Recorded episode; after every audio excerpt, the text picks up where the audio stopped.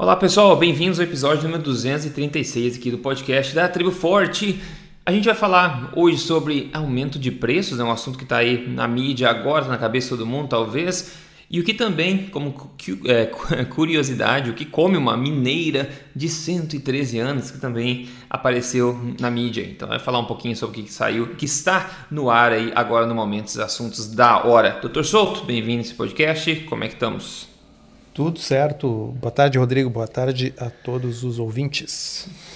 Isso, pessoal. Vou começar com esse papo da, dessa mineirinha de 113 anos. E, pessoal, 113 anos. Saiu uma reportagem no Jornal Mineiro O Tempo que fala desta senhora. Né? E, pessoal, a gente for ver, né? 113 anos não é para qualquer um mesmo. É uma coisa rara, ainda mais você conseguindo estar ativo nessa idade, que é o caso dessa mineira. Então, Nessa matéria, eles colocam uma foto muito legal dela aqui. É, eu estou olhando agora no momento, eles colocaram no Instagram e também no link da, da, da, reportagem. E nessa foto você vê ela, Dona Santa Rita, acho que é Santa Maria Rita, Dona Maria Rita Pereira, aqui, 113 anos. O que ela está fazendo na foto é muito engraçado, porque ela está na frente cortando, eu acho que é banha de porco, cortando pedaço aqui. E tem, um, tem três cumbucas, vasilhas gigantes na frente dela com carne, acho tem buchada e outras coisas do lado. Não sei se é galinha, o que, que é, mas sei, ela está rodeada, digamos, tratando ali com a carne. Daí quando você vem aqui, eu vou ler literalmente, está escrito no Instagram, depois postar essa foto e do lado colocar o seguinte: Mineira de 113 anos conta o segredo de longevidade. Você pode pensar, né? Basear a sua alimentação em alimentos de origem animal, alimentação forte, né? Não! O que eles colocam é fumar cachimbo. Eles contam todos os dias, quando acorda, Dona Maria Rita, de 113 anos, puxa a memória uma canção favorita e começa a cantá-la. Sempre ativa e alegre, com, como relata a família mineira do, de Mutum, município localizado não sei o quê, que mora há 25 anos, né? O espírito mantém essa rotina ao longo do dia, às vezes dando uma pausa para fumar um cachimbo, uma de suas perdições. Olha só, que interessante. Então, de tudo isso que a gente viu sobre como ela vive, né, uma vida simples, uma vida, obviamente, aqui embasada em alimentos nutritivos, como a gente está vendo, não processados, e o fato dela fumar o bendito do cachimbo aqui ali foi o foco da matéria toda, na matéria toda, e o que a gente não precisa, acho, no mundo hoje, doutor Souto, é incentivar fumo, né? A ponto de dizer que ela conta o segredo da longevidade. Ela nunca contou que o segredo da longevidade dela é fumar o cachimbo. Isso aqui é artimanha da mídia, a gente sabe, né, pessoal? O que chama mais atenção? Falar que mineiro de 113 anos é, né, come carne todo dia, por isso viveu tanto, ou porque ela fuma cachimbo, né? O que, que gera mais atenção? Então, tá aí, doutor Souto. E, então, eu pensei a mesma coisa. Isso é um clickbait, né? Lembra que é aquele termo em inglês, bait é isca, né? Então, uma isca para cliques. Você coloca lá, mineira de 113 anos diz o segredo da longevidade, fumar um cachimbo todos os dias. Né? Então, uh, é, serve para muitas coisas, é uma coisa simples, não é nenhum estudo científico, mas uh, uh, para a gente uh, cuidar certos vieses cognitivos que todos nós temos. Primeira coisa é o seguinte: seja lá o que for que uma pessoa específica faz, isso não significa que é o segredo da longevidade. Né? Então, o segredo da longevidade pode ser, entre outras coisas, sorte. Né? Pode ser uma pessoa que uh, conseguiu não ter nenhuma doença que poderia tê-la levado mais cedo, né? Uh, não foi atropelada por um ônibus, né? Uh, não pegou um determinado vírus. Né? Não... Infinitas circunstâncias. Né? Então, as circunstâncias afetam muito e, e, e, e, o aleatório. Quanto mais tempo a gente vive, mais o aleatório tem chance de, de interferir. Né? Uh, outra coisa é o seguinte, claro, é, eu achei muito engraçado porque a foto mostra ela fazendo, um, mexendo numa quantidade absurda de absurda. carne. Nós vamos deixar o link, depois vocês olham. Então, assim, uhum. tá claro que isso faz parte da alimentação dela. Eu tenho certeza que se ela, porventura, fosse uma pessoa que comesse bem pouquinho a carne, isso estaria na manchete. Assim, o segredo é não comer carne. é, pois é, mas ela come. É. Então, assim, um exemplo individual nunca é o que vai. Uh, provar nada, mas isso mostra para vocês como que funciona o, o esquema midiático. Né? O objetivo é, é caçar o clique. Mas uma coisa bem interessante que vocês podem observar, tá? Vocês que têm uh, avós ou pais muito longevos, pessoas com mais de 90 ou, ou até 100 anos, né? quase nunca são obesos. Muito verdade. Tá? Então, isso é, é, um fato científico, então não é só uma, uma coisa anedótica, só uma observação. Isso, a literatura mostra isso. E se vocês olharem a foto da, da senhorinha essa, eu não sei se ela pesa 50 quilos. É, verdade. Né? Então, uh, provavelmente o que acontece é que a obesidade está associada com tantos uh, fatores de risco para tantas doenças que a maioria das pessoas é eliminada por estas doenças antes de chegar numa idade tão avançada assim. E é por isso que quando se chega numa idade assim, você praticamente encontra essa, essa população, essa pequena população de centenários uh, com uh, praticamente sem, sem, sem, sem obesidade. Obviamente sempre vai ter uma exceção, né? mas a regra, a regra é essa. É, tem também a questão da. A gente fala muito, a gente vê muito falar por aí sobre as zonas azuis, né, as blue zones. Enquanto eles diferem bastante até no que eles comem, algumas coisas têm em comum, né? A gente vê em comum que a alimentação deles é baseada em alimentos não processados, alimentos de verdade, em sua maioria pelo menos.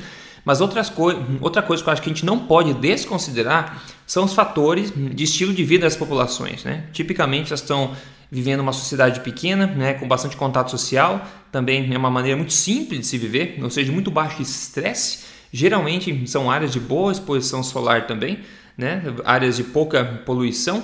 E isso tudo, né, o, o, a convivência social, a baixa eh, fardo de toxicidade do ambiente, né, a felicidade deles e basear a alimentação em comida é, de verdade, por mais que algumas tenham maior carboidratos, outras tenham menos, no geral é porque não tem porco suficiente para alimentar, senão eles fariam churrasco todo dia, então é mais por causa da escassez, não porque eles preferem comer batata ou arroz, no geral, né? Mas no geral acho que a gente vê essa intersecção nesses povos, apesar dessa discrepância, digamos, essa diferença no que eles comem, e no caso dela, claro, eu não sei da vida dela, mas pela foto que a gente está vendo aqui, ela parece morar numa cidadezinha menor, na verdade é uma cidade pequena, eles falaram é, aqui, eu tô e levar um estilo de vida simples. É, é, no interior do Espírito Santo, em Barra de São Francisco, onde ela mora numa pequena fazenda em que cria porcos e galinhas. Não parece que ela crie apenas brócolis. Não, ela não está cortando brócolis, pelo menos, que eu estou vendo aqui. é, não é o que ela está preparando ali. Ah, brincadeiras à parte, na realidade, eu concordo com você, é uma coisa muito comum. Ela, ah, né, é, a reportagem cita que ela é uma senhora que está sempre né, muito alegre, tá, dá muitas risadas, vive então nessa cidade pequena, com uma família estendida, tem, tem suporte da, da comunidade, não está na cidade grande, não tem estresse, cria seus porcos, suas galinhas, e, e é mais ou menos menos isso que a gente vê naquela história das, das Blue Zones, né? Uhum. Eu, ah, eu lembrei agora de uma coisa que eu vi, não necessariamente tem a ver com isso, mas eu vi uma foto do nosso amigo Arnold Schwarzenegger, né? Do Arnold Schwarzenegger recente, não no perfil dele, mas no perfil do filho dele. O filho dele postou uma foto, não sei se você viu, postou não, uma foto não. dele e o pai do Labor Day agora, bem recente agora, semana passada, né? Feriado dos Estados Unidos. Ele falou assim, é, fazendo churrasquinho fora com o pai. E da Arnold Schwarzenegger cortando um bife em cima do grill. Mostrando Ué. a verdadeira dieta dos gladiadores que ele segue. Eu ia entendeu? dizer, assim, quem assiste aquele filme lá, é, Dieta dos Gladiadores, bom, é pra, é, ele é praticamente vegetariano, né? Exato, o pessoal falou, mas ele não era vegetariano? Não, ele é bem pago. Ele foi bem pago para participar daquilo lá. Ele adora carne, construiu os músculos dele de carne, ganhou o Mr. Olímpio, acho que foi sete vezes, comendo carne. E ele continua comendo carne. Agora, claro, ele é amigo lá do. Esqueci o nome do diretor lá. James Cameron. Famoso, o James Cameron, ele é amigo dele, participou do lançamento do filme dele também. Então tem essas coisas, né, pessoal? Então você acaba vendo uma mensagem na mídia, como você acabou de ver da, da, doutor, da, da dona Maria Rita aqui, que o segredo é, é, é cachimbo, né? Então você viu no Dias Gladiadores que o segredo é brócolis, é você se abster de alimento animal, né? Então você nunca vê a verdade, digamos, você vê o que eles colocam. E como eu sempre digo, não é o que importa não é a verdade, é a impressão da verdade. A mídia sabe muito bem isso. Se você aceita uma impressão da, da verdade fabricada por eles, eles estão convencidos, entendeu? É isso. É só porque eu vi no Instagram isso ontem, falei, caramba, é muita pachorra, né? É, é fato. É, me, me, chamou muita atenção porque assim, se é claro, o que mostra que todos nós temos os nossos vieses, né? Se eu fosse jornalista e fosse escrever alguma coisa sobre aquela fotografia que está no Instagram, eu diria ali, nossa, fulaninha tem 113 anos. O segredo é comer carne todos os dias. Né? E assim como a gente não pode afirmar isso, também, obviamente, não dá para afirmar que o segredo é ela fumar um cachimbo, Né? Uh, então, o, eu acho que o principal é, é, é afiar um pouquinho o pensamento crítico das pessoas quando elas veem notícias desse tipo e chamar atenção para essas coisas engraçadas, né? O cachimbo. Exato. Não, falou bem. Eu acho que o senso crítico afiado é uma das maiores defesas que nós todos temos. Agora um assunto um pouco mais, uh, mais sério aqui. Tem matéria no G1, matéria em vários lugares, na verdade. No G1 tem uma matéria escrito é prato feito mais caro, né? Itens da alimentação brasileira do dia a dia que subiram em 2020. Aí eles têm como exemplo de destaque o feijão preto, que aumentou 28,9% em 2020 a gente tem o arroz que aumentou basicamente 20%, hum, a gente tem alface que aumentou 18%, né? carne de frango 6,9%, o contra filé caiu 8,2%, interessante, o ovo aumentou 7%. Então, é, o grande papo tem estado focado, a gente vai discutir um pouco mais sobre isso, mas o grande é, papo do momento parece ser a questão do arroz, né? Que o arroz subiu 20%, e o arroz, como a gente sabe, é muito parte da cultura brasileira. E daí, qual que é a solução para isso, né? A solução para isso é muito clara, como diz uma matéria no, no jornal O Tempo de Novo, é, que vem do, do presidente da Associação Brasileira dos Supermercados, a ele escreveu o seguinte: é, o presidente da Associação Brasileira de Supermercados, Abras, João é, Sanzou Neto, ele disse que a entidade vai orientar a população para que substitua o consumo do arroz por quê? Macarrão. Hum. Vai, essa é a solução. Então, arroz está caro, pessoal, não tem problema não. Vamos comer macarrão, né? Então, meu torcedor, tem muito que a gente pode falar sobre isso. Eu acho, bom, acho não, é muito difícil colocar uma pressão financeira nas pessoas, ainda mais do que as pessoas estão sofrendo agora com essa pandemia, todas as restrições. Esse é um assunto extremamente sério, ainda mais alimentos de base como o feijão, né, o, o arroz aqui da, do pessoal, que seja alface, o tomate, tudo aumentou. O feijão quase 30%, o arroz 20%. Então, deixa claro mais caro a alimentação da, da, do pessoal aí. É, mas no caso do, do arroz substituir por macarrão, né?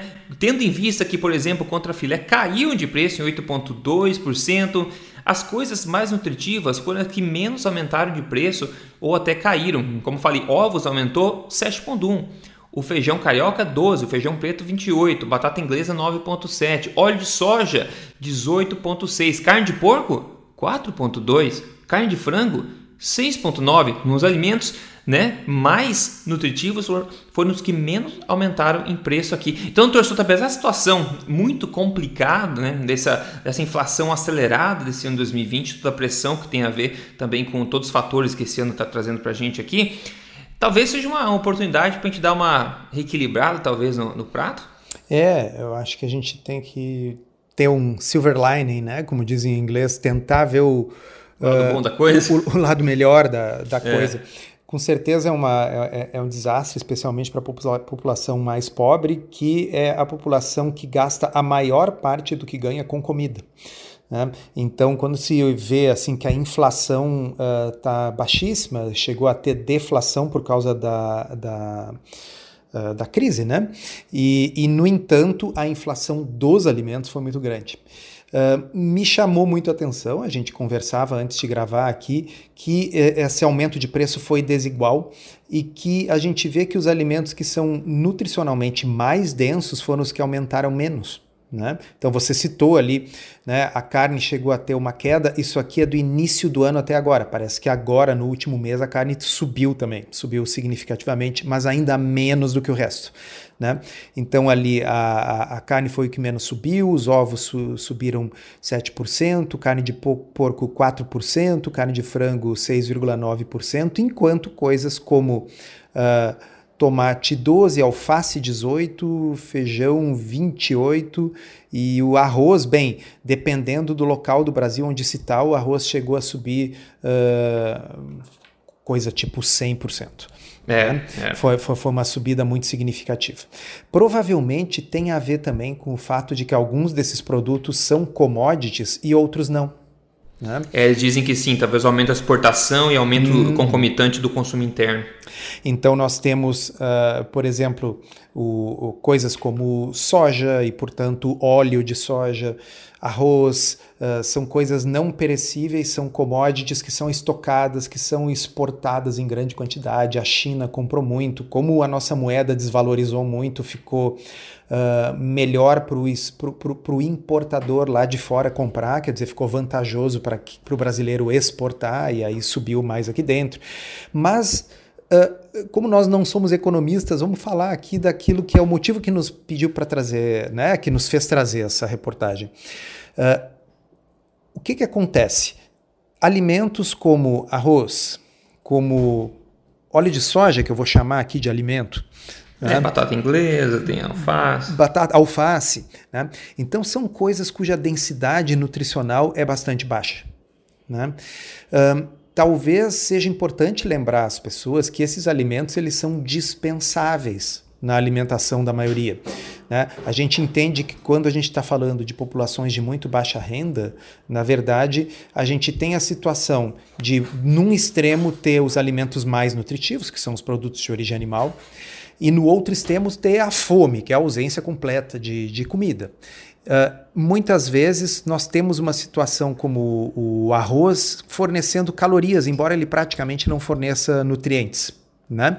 Agora, se o arroz subiu 100%, é importante lembrar que ele é 100% dispensável na dieta. É, desde que você tem outra coisa para comer. Desde que você tem outra coisa para comer. Então, o, você não precisa gastar mais em arroz só porque você está acostumado a comer arroz. Você pode comer menos arroz ou não comer arroz e focar naqueles alimentos que são nutricionalmente mais densos, que vão nutrir você ao mesmo tempo com menos calorias e mais nutrição e que, como a gente citou aqui, foram os que menos subiram, né? Sim, exatamente. É, inclusive alface, é, pessoal, na minha humilde opinião, se você é uma pessoa que compra a sua alface e você compra hidropônica ou orgânica, é uma das maiores oportunidades que você tem se você faz isso, de você parar de fazer isso e adicionar no que você economiza em outros alimentos, como por exemplo o ovo, por exemplo. Eu prefiro tomar água do que mascar água, tá?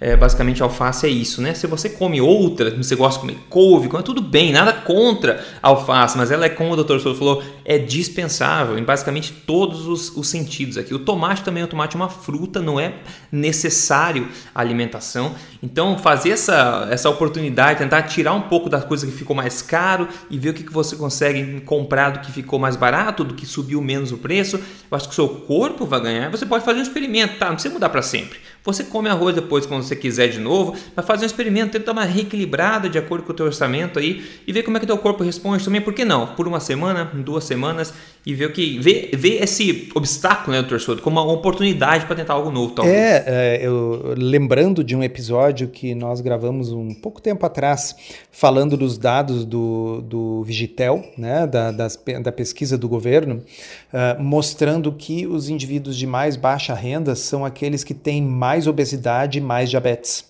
Né? De modo que, na realidade, nessa faixa da população não está faltando calorias, está sobrando calorias, está faltando é boa nutrição. Né? Porque a boa nutrição ela é mais cara. Então, como você disse, daqui a pouco, uh, sim, tudo subiu, mas pelo menos as coisas mais nutricionalmente densas subiram menos. Né? E se você é uma pessoa que está com excesso de peso, é uma boa oportunidade de economizar não naquilo que é mais importante e mais nutricionalmente denso, nas carnes, nos peixes, no frango, nos ovos. Não, vamos economizar no arroz que subiu 100% e é dispensável e é caloria barata sem nutrição. Né? No óleo de soja que você já não devia estar tá usando, que você, que você pode tranquilamente usar uma banha que com certeza subiu menos, é barato. Que é o que a dona, dona Maria Rita estava usando, Que é o que a dona, foto. exatamente, ali com seus 13 anos, estava usando, 113 anos estava é. usando. Né? Então, uh, a gente sabe que existe um. Uh, inclusive, é bom lembrar, né, a Associação Brasileira Low Carb, a PLC, fez uma campanha chamada Proteína Básica, né, que era justamente para contrastar com a história da cesta básica. A cesta básica ela não deixa de ser um pouco cruel nesse quesito, porque a cesta básica é um monte de arroz, um monte de açúcar, um monte de farinha, um monte de biscoito e um monte de óleo de soja. Né? Receita para a obesidade. Né? Exatamente. Então, assim, é, basicamente, se você olhar a composição da cesta básica, você entende os dados do Vigitel, de por que, que a população, quanto menor a renda, mais obesidade e diabetes tem. Né? Então, como estes alimentos são justamente os que mais subiram, é, uh, não deixa de ser importante lembrar que, embora sim culturalmente eles estejam muito presentes na alimentação do brasileiro, mas eles são dispensáveis e pode sim ser uma oportunidade de você uh, diminuir retirar. Sim. Não, perfeito. Eu não cheguei a olhar sobre o Brasil, mas eu tenho um dado aqui do, dos Estados Unidos dizendo que 53% do gasto mensal em alimentação, metade do dinheiro que a população média gasta alimentação, vem de se comer fora de casa.